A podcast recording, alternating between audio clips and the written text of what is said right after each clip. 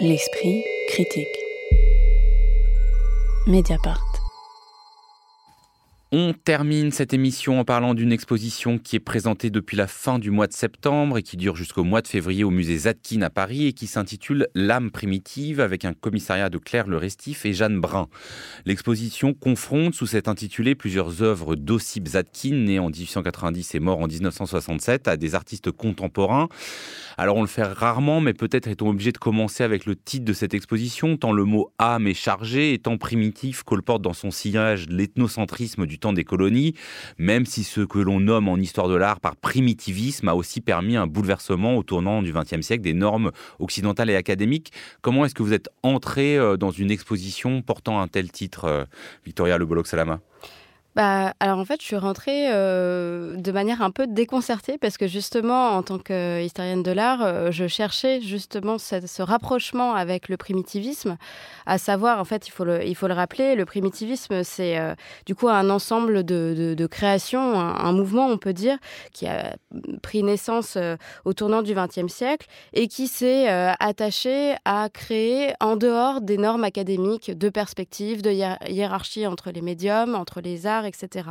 Et donc en fait, euh, c'est en fait une manière de créer peut-être à la manière d'œuvres folkloriques euh, celtes, euh, d'œuvres du Moyen Âge ou d'œuvres extra-occidentales. Ou voilà, c'est des œuvres qui ne s'attachent pas à la perspective et, à toutes ces normes là pour moi, ça se rattache à une réalité historique. Je dois dire que dans un la moitié de l'exposition, je me suis dit mais pourquoi ça s'appelle comme ça? Alors qu'en fait on nous montre euh, des œuvres du coup d'Ossip Zadkine confrontées à des œuvres de ses contemporains et aussi à, des œuvres d'artistes contemporains euh, d'aujourd'hui. Je comprenais pas très bien parce que certes en fait le primitivisme a été euh, un mouvement très très important et a bouleversé un certain nombre de, de manières de créer, mais aujourd'hui la réalité de ce terme et l'utilisation de ce terme est peut-être un peu maladroite pour moi puisque euh, bah, très concrètement, ça n'a plus aucun sens euh, aujourd'hui puisque en fait ça a été complètement euh, avalé en fait par euh, la création et par la succession des mouvements qui qui, qui se sont succédés.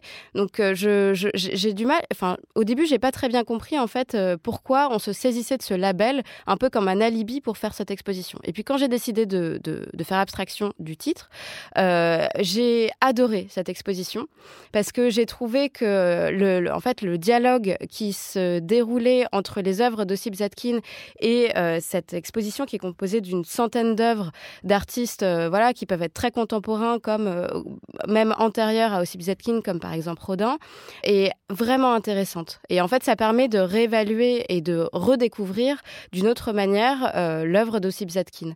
J'ai beaucoup, beaucoup aimé. Magali Le Sauvage? Euh, Alors oui, moi je trouve que c'est une exposition qui est très réussie. Alors effectivement, au début, on est un petit peu perdu, même par les textes d'ailleurs qui sont euh, affichés dans l'exposition. On est un petit peu perdu par les références, par un texte euh, un petit peu complexe. Mais en fait, une fois qu'on saisit euh, les rapports qu'il y a entre les œuvres, je trouve que voilà, on plonge complètement dedans. Il faut dire que le musée Zadkine aussi, euh, c'est un lieu assez incroyable, qui ce, ce, petit musée niché comme ça sur les, sur les abords du jardin du Luxembourg. Et que je trouve que ce qui est assez fascinant d'ailleurs, c'est que le sujet de l'exposition s'incarne aussi dans le lieu parce qu'en fait, on est comme dans un espèce de, de bijou serti comme ça au milieu d'autres et qu'en fait, le, sujet de l'exposition, c'est un peu ça aussi. C'est-à-dire qu'il y a un moment donné, d'ailleurs, on, parle d'élan créateur originel et euh, il, il y a des dessins d'enfants, il y a aussi les sculptures de Zadkine qu'on voit qui sont à peine extraites des blocs euh, de pierre ou de, ou de bois. Il y a vraiment cette idée de la forme qui affleure comme ça. Alors peut-être que cette idée d'âme primitive, d'ailleurs, on pour le bois, on parle de l'âme du bois aussi, c'est-à-dire que pour le, cœur vraiment du, tronc d'un arbre, on, appelle ça l'âme. Et il y a vraiment cette idée-là de, la forme qui jaillit à peine de la matière pour ça, je trouve que c'est très réussi parce qu'on peut voir des œuvres d'artistes contemporains, euh, comme par exemple cette carapace de tortue dans laquelle a été versé un liquide qui s'appelle le gallium. C'est une œuvre de Mathieu Cléébé Aboninck. Et en fait, c'est une matière, un métal en fait qui fond euh, ou qui durcit euh, en, en fonction de la température. Et en fait, cette œuvre est placée au milieu de l'atelier de Zadkine et répond à d'autres œuvres qui sont sur le thème de la demeure, qui sont sur le thème du corps, de l'intérieur du corps, comme un espèce de révélateur. Et je trouve que voilà, il y a plein de films qui sont, qui sont tissés d'une œuvre à l'autre comme ça, de manière très subtile, parfois peut-être un petit peu complexe, mais une fois qu'on est dedans, bah, je trouve qu'on n'a on plus envie de, partir de, cet endroit-là. Et pour ça, c'est vraiment très réussi. Victoria, sur des exemples euh, effectivement de ces rapports euh, entre Zadkine et les œuvres contemporaines, euh, vous, il y en a certaines qui vous ont semblé particulièrement se singulariser à la fois en tant que telles et dans la manière dont elles permettent une circulation entre les époques?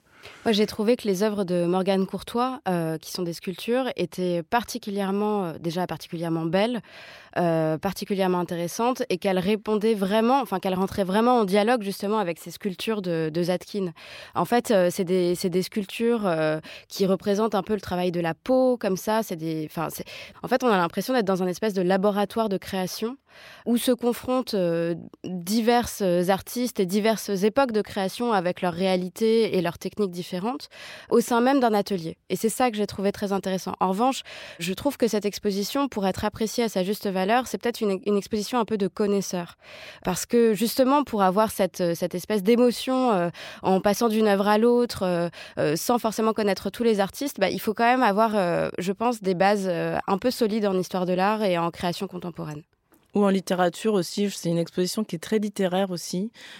moi, que j'ai vu un peu comme un poème, voilà, avec des résonances entre les œuvres. Euh, voilà, qui est pas forcément euh, très accessible, mais euh, en même temps, ce sont des œuvres. Il y, a, quelque chose de très brut aussi, dans littéralement presque d'art brut d'ailleurs parfois. Et par exemple, vous avez ces dessins de William Anastasie qu'il appelle les subway drawings, où en fait, il est dans le, il est dans le métro, il prend un crayon, il pose son crayon sur une feuille de papier et avec les vibrations du, du crayon, ça forme comme ça des oscillations sur le papier. Et l'œuvre, c'est juste ça, en fait. C'est juste la résonance de son corps euh, passant par le crayon sur une feuille de papier. Et on peut se demander, en arrivant dans la salle, qu'est-ce que ça vient faire là, au milieu des sculptures? À côté, vous avez des sculptures de danseuses de Rodin. la rencontre entre un corps et un médium, ça fait une œuvre d'art. Et ça, je trouve que c'est d'une simplicité, euh, j'allais dire enfantine, mais c'est pas du tout péjoratif quand je dis ça. Euh, c'est d'une simplicité brute. Il faut juste un petit peu être disponible à ce genre de choses. Aussi, c'est une exposition qui permet de, bah, en fait, de découvrir ou de redécouvrir euh, l'œuvre de certains artistes qui sont pas forcément très connus ou qui sont pas très montrés. Je pense par exemple à l'œuvre de Thomas Gleb, qui en fait, euh, là, c'est une série d'œuvres qui est montrée et qui est, en fait, c'est des espèces de petits personnages qui sont reconstitués avec des, euh, des semelles de chaussures. Et c'est pareil, c'est d'une poésie et d'une simplicité et c'est d'une fragilité particulière.